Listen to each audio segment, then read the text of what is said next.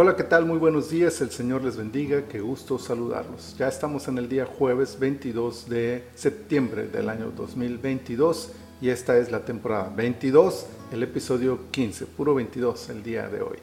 Bien, estamos en Hechos capítulo 15 y quiero leerles el versículo 10 que dice, Ahora pues, ¿por qué tentáis a Dios poniendo sobre la cerviz de los discípulos un yugo que ni nuestros padres ni nosotros hemos podido llevar?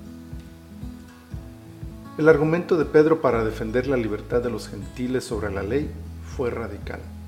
Tenía que ser así, pues lo que estaba en juego no era una cuestión de nacionalidades, mucho menos de egos o costumbres, era la doctrina de la salvación la que pendía de un hilo. ¿Somos salvos por gracia o por obedecer la ley?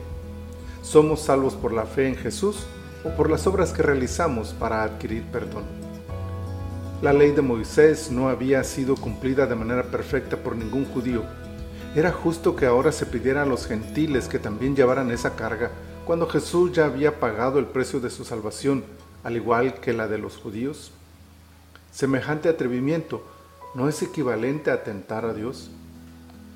Pedro parece tener en mente las, sus propias palabras a Zafira cuando le dijo, ¿por qué convinisteis en tentar al Espíritu del Señor? Hechos 5.9. ¿Qué es tentar a Dios?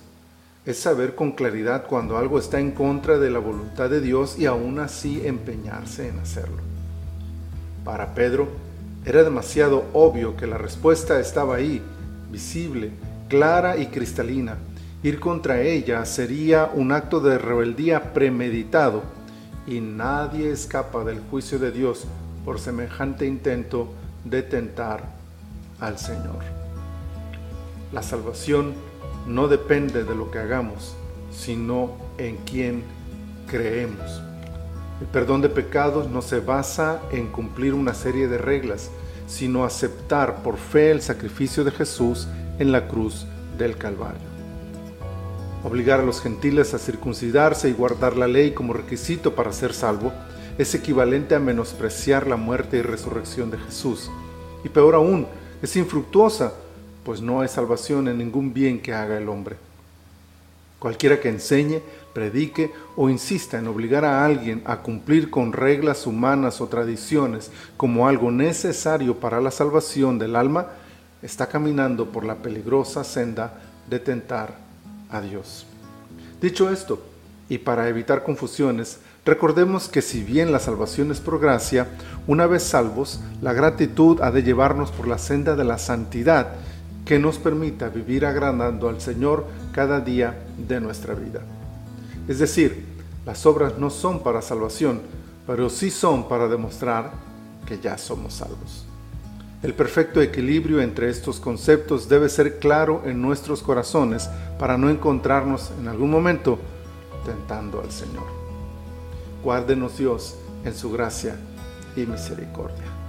Padre, muchas gracias por esta hermosa mañana y por esta hermosa palabra que nos das, que nos recuerda una vez más que la gratitud eh, debe ser lo que inspire nuestros corazones para vivir agradándote, Señor, porque no hay nada que hayamos podido hacer nosotros para lograr el perdón. Ha sido tu misericordia, tu gracia, tu amor por nosotros lo que nos ha cautivado. Señor, ayúdanos a mantenernos en esa postura fieles a ti honrándote, Señor, y viviendo de tal manera que el mundo entero pueda venir a este conocimiento, a esta verdad. Muchas gracias te damos, Señor. En el nombre de Cristo Jesús. Amén. Amén. Mis amados hermanos, el Señor bendiga y prospere la obra de sus manos.